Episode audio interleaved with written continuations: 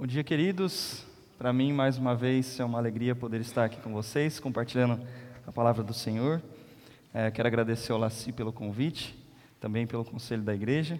E para mim é uma alegria saber que, depois de algum tempo, o Laci está tirando férias, também pelas férias dele, mas por saber que essa igreja é dedicado, que cuida dos seus, é alguém que se importa em, às vezes, deixar de lado o seu descanso para poder estar tá à frente pastoreando o povo de Deus. Isso é muito, muito bom. Queria, queridos, compartilhar com vocês hoje um texto da palavra de Deus que está lá no Salmo de número 142. Nós vamos ler daqui a pouquinho. Eu queria refletir ah, nessa manhã sobre algumas lições que o rei Davi passou e aprendeu durante a sua vida. Mas antes de nós lermos o texto, queria falar de uma frase ou de uma expressão que eu creio que está na moda hoje em dia, que é a cultura do cancelamento. Acho que a maioria de vocês, se não todos, já ouviram sobre essa expressão, a cultura do cancelamento. O que, que significa isso? Quem é mais da minha idade, mais novo, talvez esteja mais acostumado, porque isso é muito comum na internet. A cultura do cancelamento, basicamente, ela tem três características. A primeira delas é a perseguição. O que é a cultura do cancelamento? Então, quando alguém fala alguma coisa ou faz alguma coisa, que a sociedade como um todo, ou um grupo da sociedade, acha aquilo errado, imoral, antiético, essa pessoa que cometeu esse ato é perseguida nas redes sociais e às vezes até mesmo na sua vida no dia a dia. Uma segunda característica é a destruição da reputação dessa pessoa. Além de ela ser perseguida, as pessoas fazem postagens na internet, muitas vezes criam histórias para destruir a reputação dessa pessoa. E em terceiro lugar, isso visa, no fim das contas, ao silenciamento dessa pessoa. Esse grupo que está cancelando essa pessoa quer que ela não fale mais, que ela não tenha mais voz diante da sociedade. Muitas vezes as pessoas que sofrem essa, esse cancelamento, sofrem dessa cultura do cancelamento, de fato fizeram coisas erradas, coisas ruins, coisas que são imorais e antiéticas. Mas outras vezes não, apenas por questão de divergência de opinião, pessoas são canceladas. Mas isso não é de hoje, isso não é algo que surgiu da noite para o dia ou apenas da nossa sociedade polarizada e das redes sociais. A nossa sociedade, de forma geral, é uma sociedade perseguidora. Uma sociedade que persegue as pessoas e que vive sempre num ambiente hostil. E quer ver uma, um exemplo claro disso? Um exemplo claro disso é a fofoca. Bom, a fofoca todo mundo conhece, né? Quando alguém tenta de fato cancelar o outro por contar algo para outra pessoa sobre a vida dela e normalmente não é algo bom. A fofoca é sempre algo que a gente normalmente fala de ruim de alguém. E a gente vê isso já desde muito tempo, não é algo novo na nossa, no nosso dia a dia. Mas o nosso mundo e a nossa sociedade é uma sociedade perseguidora e nós vemos isso também com relação à traição. Não sei quantos de vocês aqui foram traídos, seja por, pelo cônjuge, seja por amigos, seja por colegas de trabalho, mas a nossa sociedade muitas vezes ela demonstra isso, que ela é perseguidora nesse sentido. Enquanto aquilo está bom para mim, eu estou dentro do barco. Mas quando a coisa está ruim, eu pulo fora e deixo muitas vezes pessoas que caminharam comigo há muito tempo. Uma outra característica da nossa sociedade, como eu já mencionei, é a polarização. Hoje em dia, as pessoas muitas vezes, até mesmo dentro da família, elas não se falam porque elas têm opiniões políticas diferentes, elas têm opiniões com relação a algumas atitudes que são divergentes, e por conta dessa polarização tão grande que a nossa sociedade vive hoje, as pessoas elas estão perseguindo umas às outras. Você posta alguma coisa na sua rede social que às vezes não tem nada a ver com política, nada a ver com outra coisa, e as pessoas já vão ali colocar coisas contra você porque elas acharam que você está cutucando, que você está mandando uma indireta. E isso vai criando rixas, divisões e uma sociedade hostil, uma sociedade onde a gente tem que viver pisando em ovos, como diz a expressão, porque se eu falar alguma coisinha um pouquinho diferente pode magoar determinada pessoa e as pessoas tentarem me cancelar. Nós vivemos constantemente em uma sensação de perseguição. Não sei se você percebe isso, mas eu creio que essa sensação tem crescido, onde a gente tem dificuldade muitas vezes de ser quem nós somos, por conta da perseguição da sociedade. Eu queria fazer duas perguntas antes de nós lermos o texto. Você vive em um ambiente hostil hoje? Talvez na sua família, no seu trabalho, na sua escola, um ambiente onde você se sente pronto para ser engolido. As pessoas estão ali prontos para te atacar. Uma segunda pergunta é: você se sente no dia a dia, na sua vida, sozinho, vulnerável, fraco e às vezes até mesmo aprisionado, sente que a sua liberdade não pode ser vivida plenamente?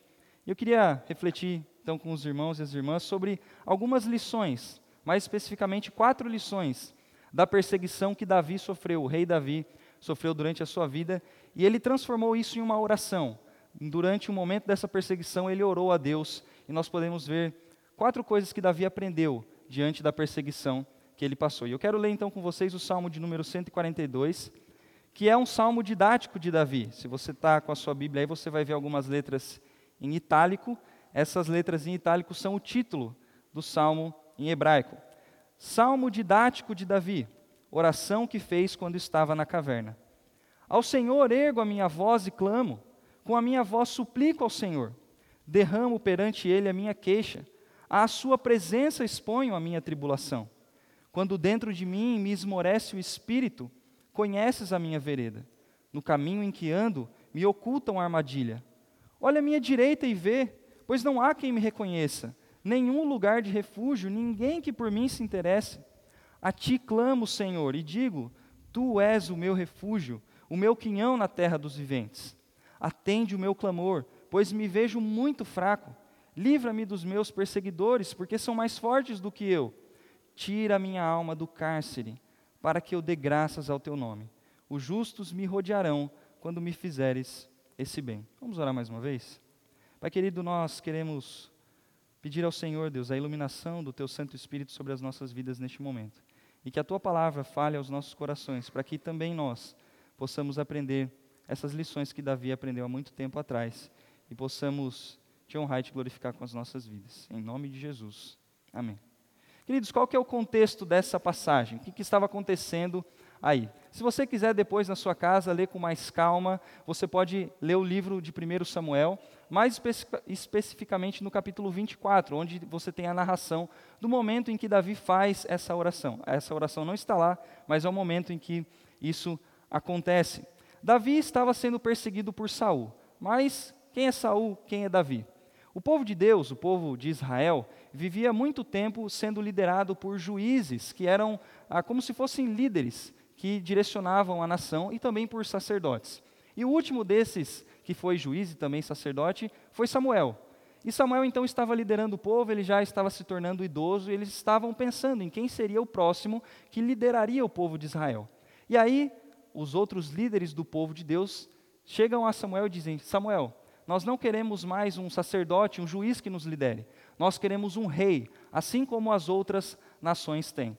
Samuel não gosta nada disso e ele busca o Senhor, e o Senhor diz para Samuel: Samuel, não é a você que eles estão rejeitando, mas é a mim, porque eu era o rei deles. Agora eles querem um rei humano, um rei como o rei das outras nações. E eu darei um rei para eles, mas um rei segundo o coração desse povo, um rei que não me segue, um rei que não me ama. E esse rei é Saul. Saul é um homem alto, pelos relatos bíblicos, Saul tinha mais de dois metros. Saul era bonito, forte, um grande líder militar. Era a pessoa perfeita para liderar o povo de Deus. Porém, Saul não tinha um coração de fato dedicado ao Senhor. E quem é Davi? Depois de Saul reinar alguns anos e Samuel já puxar a orelha dele várias vezes pela sua atitude diante de Deus, Deus fala para Samuel: Samuel, vai até a casa de Jessé e unja o próximo rei de Israel. Então ele unge o mais novinho, o menino mais novo da família de Jessé, aquele que diante dos olhos humanos não poderia ser um bom rei, mas diante dos olhos de Deus seria de fato um bom rei. Mas Davi não começa a reinar a partir daí. Ele então passa a servir na casa de Saul, tocando harpa para o rei, e em determinado momento os filisteus, que eram uma nação vizinha, uma nação que era inimiga de Israel, vão atacar o povo de Deus para tentar conquistar Israel. E aí nós temos a fatídica história daquele gigante, Golias. Golias chega diante do exército de Israel e diz: Vocês não precisam lutar contra o nosso exército. Se um soldado de vocês chegarem diante de, chegar diante de mim e me derrotar, nós est estamos então derrotados. Apenas uma batalha, um contra um. Eu, Golias, contra um soldado israelita. Não apareceu ninguém. Ninguém queria enfrentar Golias. Então vem Davi trazer comida para os seus irmãos que estão ali no campo de batalha e ouve Golias insultando ao Senhor, insultando Israel, e ele diz: Quem é este filisteu incircunciso que está falando contra o meu Deus? E então Davi, o pequeno Davi, vai, pega a sua funda, era um tipo de arma, um tipo de um, entre aspas, um estilingue. Ele roda a sua funda e joga uma pedra que é encravada na cabeça de Golias e ele vence aquele gigante e vence a guerra. Então Davi se torna a partir de então um líder militar e ele começa a vencer várias batalhas diante do povo de Israel. E aí que começa o problema. Em um momento onde ele volta de uma das batalhas, as mulheres recepcionam aquela comitiva que estava composta por Davi, por Saul, pelos soldados, dizendo o seguinte: Saul matou milhares, mas Davi matou dezenas de milhares. E aí surge um orgulho no coração do rei. Saul começa a pensar: quem é esse menino? Que agora as mulheres estão louvando mais do que eu, que sou o rei de Israel. E Saul começa a perseguir Davi. E Davi passa então agora uma vida nômade. Imaginem isso, irmãos. O líder da nação, o rei de Israel, está perseguindo um jovem.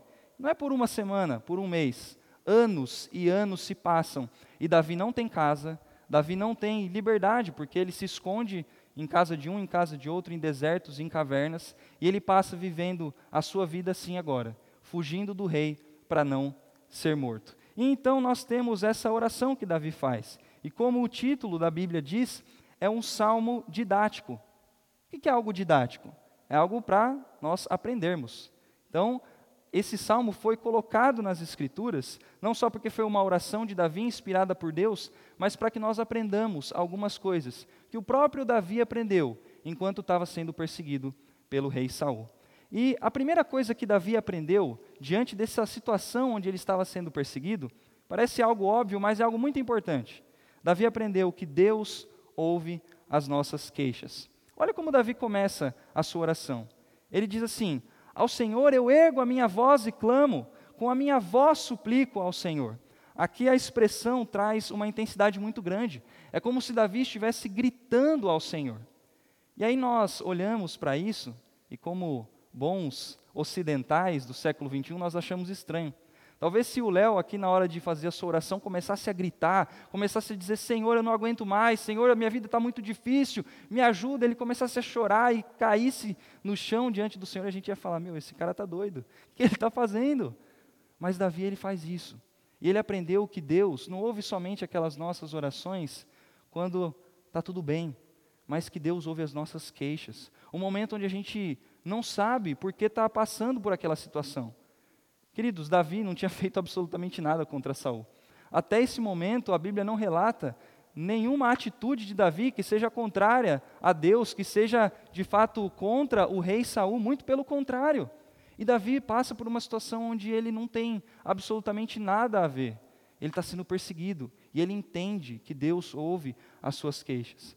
Davi ele não se coloca diante dos seus colegas aquele momento, da, na situação em que essa oração acontece, Davi está dentro de uma caverna juntamente com 600 homens. E ao invés de buscar os seus homens, ao invés de talvez tentar fugir e reencontrar sua esposa, Milcal, filha do rei Saul, e buscar consolo diante dela, Davi busca ao Senhor. Ele, de forma poética, faz um paralelismo no primeiro verso. Ele diz: Ao Senhor eu ergo minha voz, e depois ele diz: Minha voz suplica ao Senhor. Ele busca a Deus no momento em que ele passa por dificuldades. Ele não busca sua família, ele não busca os seus amigos, não que isso esteja errado, mas ele reconhece que se há alguém que pode de fato tirá-lo dessa situação, se há alguém que se preocupa com ele, esse alguém é o Senhor, esse alguém é Deus. E Davi então continua a sua oração dizendo: Eu derramo perante ele a minha queixa. E aqui Davi usa uma expressão que era muito comum para o povo naquela época. A palavra que ele usa para derramar é a mesma palavra que é utilizada para se referir ao momento em que o sacerdote derrama uma oferta sobre o altar. E essa oferta, depois de derramada, era deixada ali, num símbolo que significava: eu estou colocando isso nas mãos do Senhor e deixando. A gente tem uma expressão parecida, né? Não adianta chorar o leite derramado. Por quê? Depois que cai o leite no chão, o que a gente faz? Não faz mais nada, não tem o que fazer com aquilo. E a ideia é exatamente essa. Davi se coloca diante do Senhor derramando as suas queixas. Ele está dizendo: Senhor, eu estou com esse problema, eu estou passando por essa situação difícil, eu estou colocando nas tuas mãos. Eu estou derramando, eu não tenho mais nada para fazer com isso. Eu estou deixando que o Senhor cuide da minha queixa, que o Senhor cuide da minha tribulação. E a pergunta que nós temos para nós é: a quem nós temos levado as nossas queixas? Quando você passa por um momento de dificuldade, quando você passa por uma situação difícil, o que acontece com você? Você corre para a comida? Às vezes a gente faz isso, né? está passando por uma situação difícil e aí acaba o pão de casa, começa a acabar a comida, você fala, nossa, mas eu fiz compra essa semana. E a gente está buscando na comida. Às vezes a gente está buscando nos remédios. Às vezes a gente está desesperado, sem saber o que fazer e entra em crises emocionais. A quem nós temos buscado diante das nossas queixas? E fica aqui o convite para nós: buscarmos ao Senhor, colocarmos as nossas queixas diante do Senhor. O pastor americano Tim Keller, ele diz no seu livro Caminhando com Deus em meio à dor e sofrimento, que a nossa sociedade não sabe lidar com a dor e com o sofrimento. A nossa sociedade não aprendeu a processar isso. Nós buscamos muitas coisas. Como eu disse, nós buscamos, às vezes, as nossas redes sociais, e aí vem aqueles textões de desabafo. Nós, às vezes, descontamos a raiva em outras pessoas. O marido está passando por um problema na empresa, e a esposa, que não tem absolutamente nada a ver com o chefe dele, é quem toma as dores porque ele chega em casa e esbraveja contra a esposa. Muitas vezes buscamos remédios e às vezes até mesmo a vingança. Tentar fazer justiça com as nossas próprias mãos quando nos sentimos injustiçados. Mas o convite que a palavra de Deus nos faz é de nós nos achegarmos ao Senhor. E aí fica algumas perguntas para nós. Será que a nossa fé ela é apenas racional e mecânica? Nós cremos em Cristo Jesus e a partir de agora, então, a gente cumpre um ritual. A gente vem aos domingos à igreja, nós fazemos as nossas orações antes das refeições e pronto, a minha fé se resume a isso. Ou será que a nossa fé, ela é integral e ela é relacional? Ela é integral porque eu me apresento diante de Deus nos momentos felizes e nos momentos onde eu não sei o que eu faço, nos momentos tristes, nos momentos onde não há esperança diante dos meus olhos. Ela é integral. E ela é relacional também, porque Deus não é apenas um serviço ao atendimento consumidor dos céus, onde eu vou diante dele fazer pedidos, mas é onde eu vou também me colocando e expondo os meus problemas, as minhas dificuldades. Porque, como diz Jesus, Ele é meu amigo, Deus é meu Pai, é aquele que cuida de mim. Essa oração de Davi nos leva a pensar se nós estamos entregando completamente os nossos problemas ao Senhor, ou se a gente ora a Deus mas nós queremos resolver do nosso jeito, no nosso tempo, do nosso modo. Ou se a gente diz assim, Senhor, o Senhor pode cuidar dessa área, dessa área e dessa área da minha vida, mas esse quartinho escuro aqui não. Esse aqui eu cuido de outra forma, e o Senhor não tem nada a ver com isso. Davi aprendeu, diante dessa perseguição, que Deus ouve as nossas queixas. Mas será que Deus é apenas um juiz impessoal, aquele que está sentado na sua cátedra ouvindo apenas as pessoas reclamarem? Ou será que ele se importa conosco?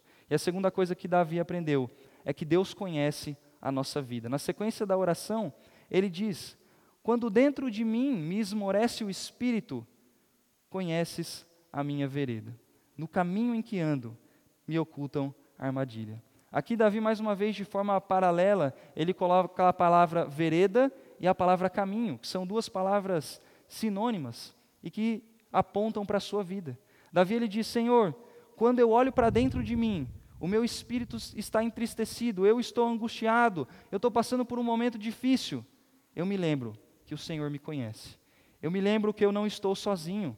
E a palavra conhecimento, na língua hebraica, na Bíblia como um todo, não significa apenas um conhecimento de informação. Às vezes nós falamos assim, ah, você conhece o fulano de tal? Ah, eu conheço de vista. Não, a palavra conhecimento na Bíblia, ela tem um quê de relacionamento íntimo e profundo. Quando Davi diz que Deus conhece a sua vida, a sua vereda, os seus passos, as suas decisões, ele diz que Deus se preocupa com ele, no seu íntimo, no profundo do seu ser. Ele sabe que Deus cuida da sua vida, que Deus se preocupa com ele. E aqui ele faz um grande comparativo. Enquanto os meus inimigos estão colocando armadilhas, as quais eu não vejo, elas estão ocultas. E pode ser que eu dê um passo em falso e caia nessa armadilha. Deus conhece os meus passos. Deus é quem me guia. Deus é aquele que pode me dar sabedoria para eu não cair na armadilha dos meus inimigos. Deus, meus irmãos, é aquele que conhece o nosso íntimo. Nós cantamos aqui que Deus conhece até mesmo aquilo que eu não mostro para o mundo, aquilo que eu tenho no escuro da minha alma. Deus, Ele quer de, de nós um relacionamento profundo e constante. Não é algo apenas pontual, dominicalmente.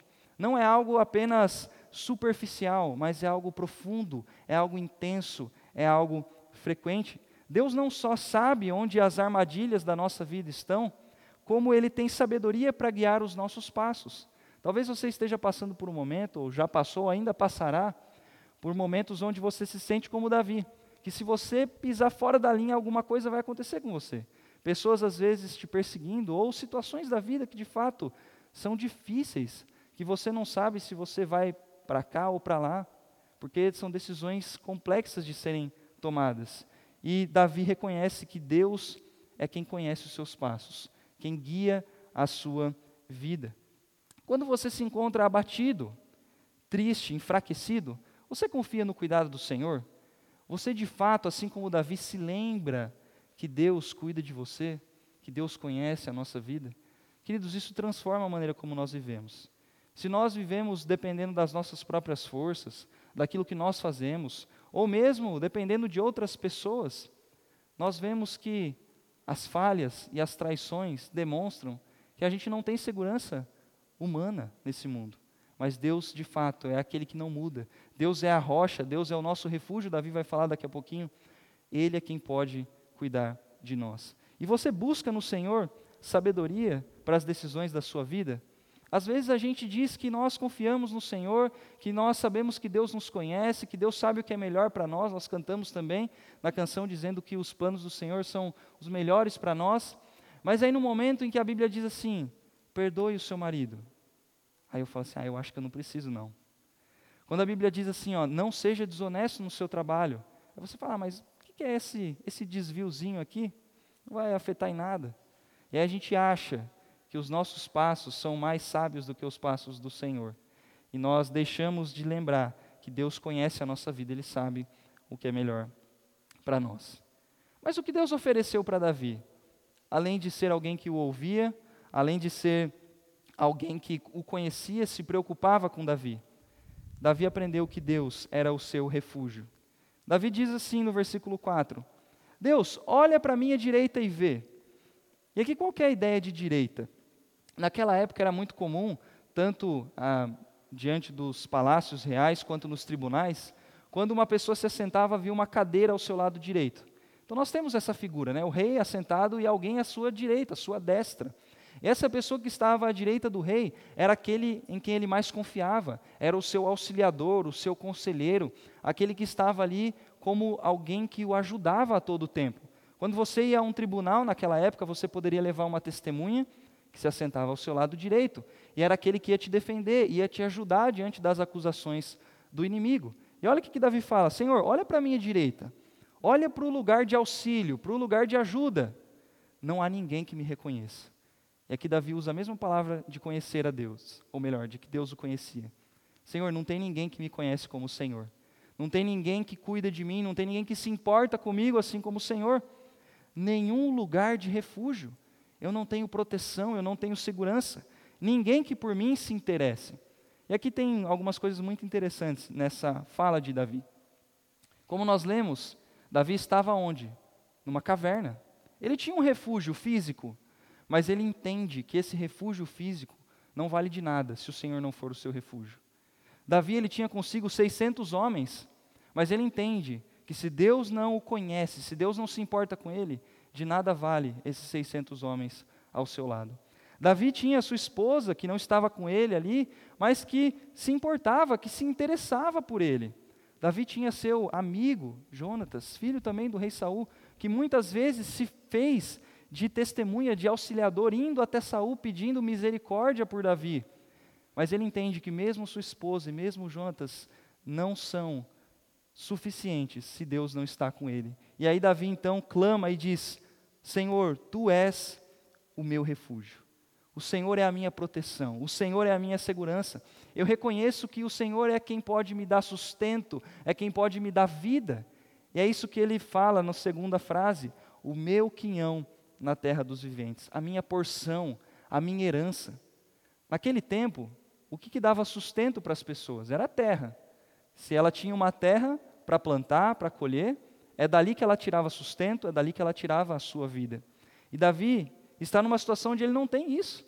Ele não pode se dar o luxo de plantar para colher, porque se ele se estabelece num local, o exército de Saul vem até ele para matá-lo. Então ele não tem de onde tirar o seu sustento. E ele diz: Senhor, o Senhor é o meu sustento, o Senhor é a minha vida, o Senhor é aquilo que eu tenho de mais precioso. A expressão o meu quinhão, a minha herança, traz a ideia daquilo que de fato é a coisa mais importante na minha vida, o meu bem maior, o meu bem mais precioso. E Davi diz: O Senhor é o meu bem mais precioso. Ainda que eu não tenha nada, ainda que eu possa ser rei um dia, Davi tinha a promessa de que ele seria rei. Ainda que eu morra, o Senhor é aquilo de mais precioso que eu tenho. Onde que você tem tentado suprir a sua carência? Todos nós temos carência de alguma coisa. Quando a gente é sincero e olha para a nossa vida, para o nosso íntimo, nós percebemos que nós precisamos de proteção. Que é um exemplo disso? Quantos de nós moramos em condomínios? Nós precisamos de proteção. Quantos de nós buscamos satisfação pessoal, muitas vezes na nossa carreira, na nossa, no nosso trabalho? Quantos de nós temos dificuldade quando a nossa família não está bem, porque nós precisamos do cuidado dos nossos familiares? Onde que nós temos tentado suprir essas coisas? Onde que nós estamos depositando a nossa confiança de que, ainda que as coisas compliquem, no fim tudo irá bem? Onde nós estamos procurando proteção, auxílio diante das dificuldades? A gente passou por um tempo de pandemia onde essa sensação que nós tínhamos de que nós só iríamos morrer lá com os nossos 100 anos, ela foi embora. Onde que a gente colocou a nossa confiança? Deus, queridos, é a nossa proteção. Davi ele mostra isso, Deus é o nosso sustento, Deus é a nossa vida. Não há nada que nós possamos ter ou ser que não venha do Senhor. Ainda que você tenha um bom trabalho, uma boa saúde, tudo isso vem do Senhor, que é e que deve ser a nossa herança, a nossa porção. Ele é o Todo-Poderoso. Mesmo que Davi se olhe e se veja como um fraco diante do exército de Saul, Deus é o Todo-Poderoso, o Senhor dos exércitos, que pode trazer refúgio e proteção para Davi. E nós nos lembramos de Jesus dizendo: Eu sou o pão da vida. Eu sou aquele que traz vida, que traz sustento, que aquele que se alimenta de mim não tem mais fome, porque encontrou a satisfação das suas necessidades, das suas carências. E é essa fala de Davi. O Senhor é minha porção, o Senhor é a minha herança. Mesmo que tudo vá mal, mesmo que eu tenha todo o auxílio humano ou não tenha auxílio humano, eu tenho tudo o que eu preciso, porque o Senhor é o meu refúgio. Ainda que as circunstâncias não sejam favoráveis, Deus é tudo o que nós precisamos. Nós olhamos para Davi, vemos isso. Nós olhamos para Paulo. O apóstolo Paulo se encontrava preso. Ele ia ser morto, ele sabia disso. E nós não vemos um Paulo triste. Nós vemos alguém que encontrou no Senhor tudo aquilo que ele precisava. Mas como que o problema de Davi é resolvido? Ele tem alguém que o ouve. Deus é quem ouve as suas queixas. Deus é quem conhece Davi, se preocupa com ele que é o seu refúgio também. Mas a última lição que nós vemos nesse texto, que Davi aprendeu nessa caminhada, nessa perseguição, é que Deus é o nosso libertador. Davi termina a sua oração dizendo: Senhor, atende o meu clamor. E aqui a gente está no versículo 6, e se você olhar para o texto, você vai perceber que é o primeiro momento onde Davi pede alguma coisa. Isso é interessante. Ele se coloca diante do Senhor, ele derrama as suas queixas, e só no final é que ele se coloca pedindo algo ao Senhor. E qual é o pedido de Davi? Ele diz: Livra-me dos meus perseguidores. Eu preciso de libertação. Diante dessa situação, Senhor, eu não tenho nada a fazer, não há nenhum pingo de esperança humana para mim. O meu exército é muito menor que o de Saul. Não há como eu vencer essa batalha e eu, de fato, me tornar um rei, porque eu vou ser morto. Davi diz: Eu me vejo muito fraco, porque os meus perseguidores são mais fortes do que eu. Ele diz: tira a minha alma do cárcere. Ele diz: Senhor, eu, eu me encontro numa prisão, encarcerado. Eu não estou de fato preso, algemado, mas a minha vida é como se eu estivesse. Eu não tenho liberdade, eu não posso estar com a minha esposa, eu não posso fazer minhas coisas, eu tenho que viver fugindo, eu tenho que viver escondido.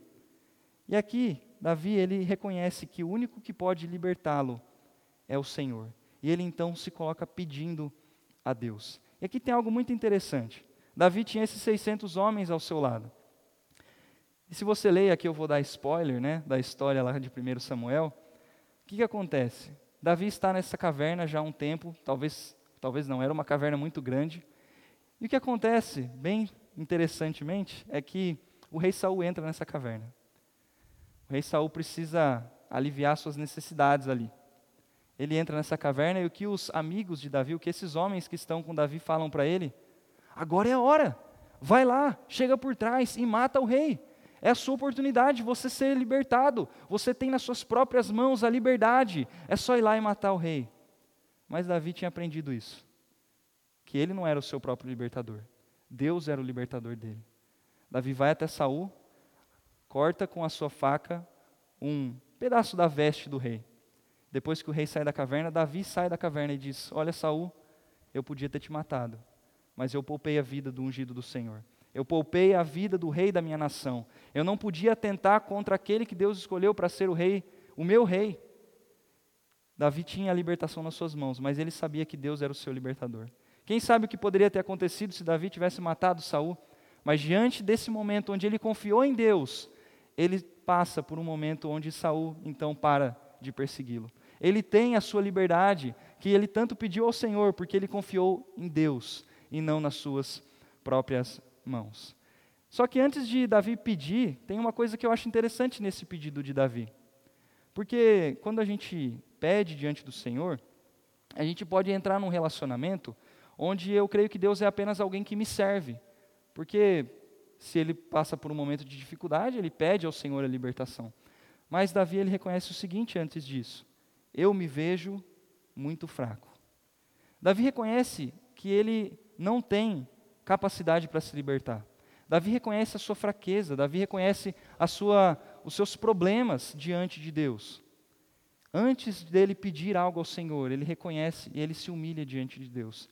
E olha o objetivo que Davi tem para quando ele vai ser libertado. Ele diz: Tira minha alma do cárcere para que eu dê graças ao teu nome. Davi não quer simplesmente a libertação pela libertação, pelo conforto. Ele quer para louvar ao Senhor para diante dessa situação onde ele é libertado, os justos, todos aqueles que louvam a Deus, se reunirem para juntos de Davi louvarem o nome do Senhor. E aí fica a pergunta para nós: se Deus é o nosso libertador, qual é a prisão que você se encontra? E aqui isso é muito pessoal. Talvez você olhe e fale: Não, Mateus, eu não estou em nenhuma prisão. Minha vida está tranquila. E glória a Deus por isso. Que bom que seja assim. Talvez você vai passar ainda por isso. Às vezes a gente passa por situações onde a gente está livre, a gente faz o que a gente bem quer e vamos para onde nós queremos. Mas eu me sinto aprisionado, talvez dentro da nossa casa, talvez no nosso trabalho, pelas nossas opções. Às vezes a gente se sente assim, preso. Mas todos nós, de certa forma, nos encontramos em uma prisão, que é a prisão do pecado. O pecado, a Bíblia diz que nos escraviza. Um escravo é aquele que não pode ter liberdade, ele não tem opção de escolha, ele faz aquilo que o seu Senhor manda. E o pecado é assim, ele é algo que está dentro do nosso coração e que muitas vezes a gente não vê, ele nos cega. Às vezes nós falamos assim: eu estou plenamente livre e vivendo da forma como eu bem entendo, mas na verdade o que você está fazendo, o que nós estamos fazendo, é seguindo o que o pecado está sussurrando no nosso coração e a gente não está percebendo. E aí eu sempre faço aquela pergunta, né? Se nós de fato somos livres do pecado, então fique um mês sem pecar. Aí você vai ver que ainda há garras do pecado que nos amarram e que a gente muitas vezes é aprisionado e nos deixamos ser aprisionado quando nós vamos alimentando o pecado. Mas antes de nós termos um libertador que vem para nos tirar dessas amarras, seja das nossas prisão, prisões da vida, seja do pecado, nós, como Davi, precisamos reconhecer a nossa fraqueza, a nossa incapacidade. Nós não temos capacidade por nós mesmos de nos libertar dos nossos pecados. Nós não temos capacidade de dizer assim: a partir de agora eu vou ser perfeito, a partir de agora eu vou viver 100% e totalmente dedicado ao Senhor em todas as áreas da minha vida. Não há essa capacidade em nós. E muitas vezes não há nem esse desejo. Porque o pecado nos seduz, é algo gostoso, muitas vezes. Paulo diz em 2 aos Coríntios o seguinte: Pelo que sinto prazer nas fraquezas, nas injúrias, nas necessidades, nas perseguições, nas angústias, por amor de Cristo. Porque quando sou fraco, então é que sou forte. Paulo, assim como Davi, percebeu que ele precisava deixar de lado as suas habilidades. Paulo, em outro momento, ele diz: Eu sou o melhor judeu que alguém poderia ser, mas eu olho para tudo isso e jogo isso no lixo, porque se há algo de bom em mim, é por Cristo. Ele reconhece as suas fraquezas, ele reconhece as suas dificuldades. Jesus é o nosso libertador. Lá em Lucas capítulo 4, no início do ministério de Jesus, ele vai até uma sinagoga, é dado a ele as escrituras para ele ler um texto bíblico. E ele lê o texto que se encontra no profeta Isaías, que diz: O Espírito do Senhor está sobre mim, pelo que me ungiu para evangelizar os pobres, enviou-me para proclamar libertação aos cativos e restauração da vida aos cegos, da vista aos cegos, para pôr em liberdade os oprimidos e apregoar o ano aceitável do Senhor. Assim que Jesus fecha o rolo, não era um livro, era um rolo, ele diz: essa profecia começa a se cumprir hoje. Ele é o libertador. Ele é quem veio para de fato nos tirar das garras do pecado e das outras prisões da nossa vida. Lá em Gálatas, Paulo diz que foi para a liberdade que Cristo nos libertou nós fomos libertos. Muitas vezes a vida cristã é tida como uma vida de prisão, onde ao invés de nós encontrarmos liberdade em Cristo, nós encontramos-nos mais aprisionados por regras e por costumes e coisas do tipo. Mas Cristo veio para nos libertar e nos mostrar de fato o que é a verdadeira liberdade diante de Deus. Jesus é o nosso libertador. Para que nós, assim como Davi, pudéssemos engrandecer o nome do Senhor, como Davi diz, Jesus, ele sofreu a sua ira.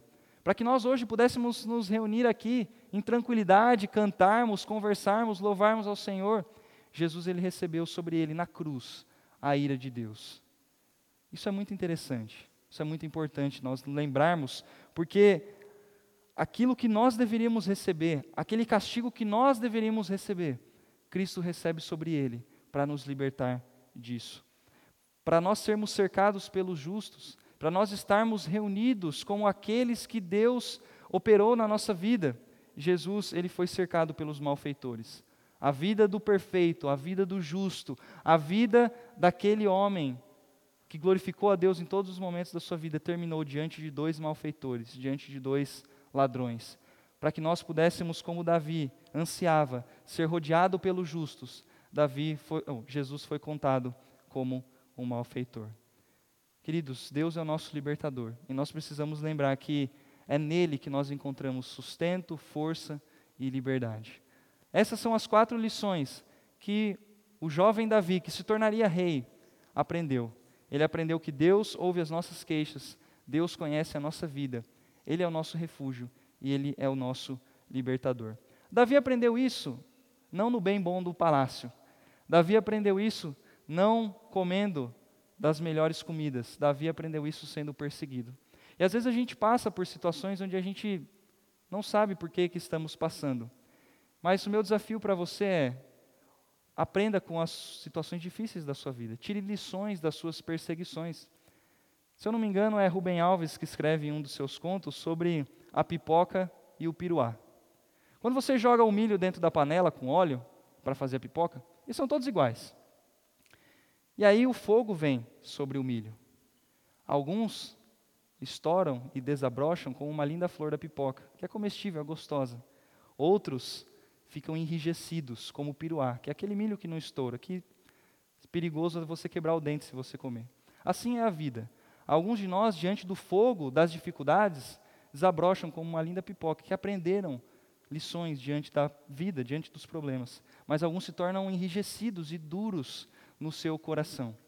E para isso eu tenho alguns desafios para nós. Jesus disse: Se me perseguiram a mim, também perseguirão a vós outros. Se o nosso Senhor, o perfeito, o Deus encarnado, foi perseguido, que dirá nós? Então eu quero deixar dois desafios para nós nessa manhã. Com Jesus nós podemos ter coragem e confiança, mesmo em meio as aflições e perseguições.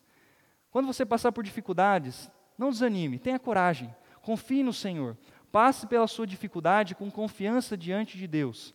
Porque Davi não foi preparado e não se tornou o rei segundo o coração de Deus no bem bom, ele passou pelas dificuldades. Hebreus diz que o nosso Senhor Jesus aprendeu a obediência pelas coisas que sofreu. O nosso Deus, ele se fez humano e aprendeu a ser obediente ao Senhor pelas coisas que ele sofreu nesse mundo caído. Nós podemos passar por esses momentos de dificuldade com coragem e confiança. Então, esse é o primeiro desafio. Se você está passando por um momento difícil, lembre-se de ter coragem e confiança. Lembre-se que Deus ouve as suas queixas. Se coloque diante do Senhor, busque a Deus. Lembre que Ele conhece você, que Ele é o seu refúgio, o seu libertador. E também compartilhe com as pessoas à sua volta sobre esse Deus. Eu creio e tenho certeza que você conhece pelo menos uma pessoa que está passando por momentos de aflição, de solidão, de perseguição. Pessoas que estão por, passando por momentos difíceis. Leve essas lições que Davi aprendeu a essa pessoa. Apresente o Deus que é o refúgio, que é a libertação para a vida dela. E você pode ter certeza que mais justos vão se achegar nesse momento onde nós louvamos ao nosso Deus. Eu queria orar com você para nós terminarmos a reflexão nessa manhã. Pai querido, nós te agradecemos, Deus, porque o rei Davi, há tanto tempo atrás, aprendeu algumas lições e orou diante do Senhor. Neste salmo que foi eternizado pelo Senhor mesmo, na palavra, Deus, para que nós possamos aprender essas lições hoje. Deus, que eu, meus irmãos e minhas irmãs aqui possamos sair deste local sabendo que o Senhor cuida de nós, que o Senhor é o nosso libertador. E que nós possamos levar essa mensagem àqueles que se encontram presos, cativos, seja pelo pecado, seja pelas prisões deste mundo caído, Senhor. Nós pedimos que sejamos instrumentos do Senhor na proclamação da liberdade que Cristo comprou para nós na cruz, Pai. É em nome de Jesus que nós oramos. Amém. Passo a palavra para o Léo.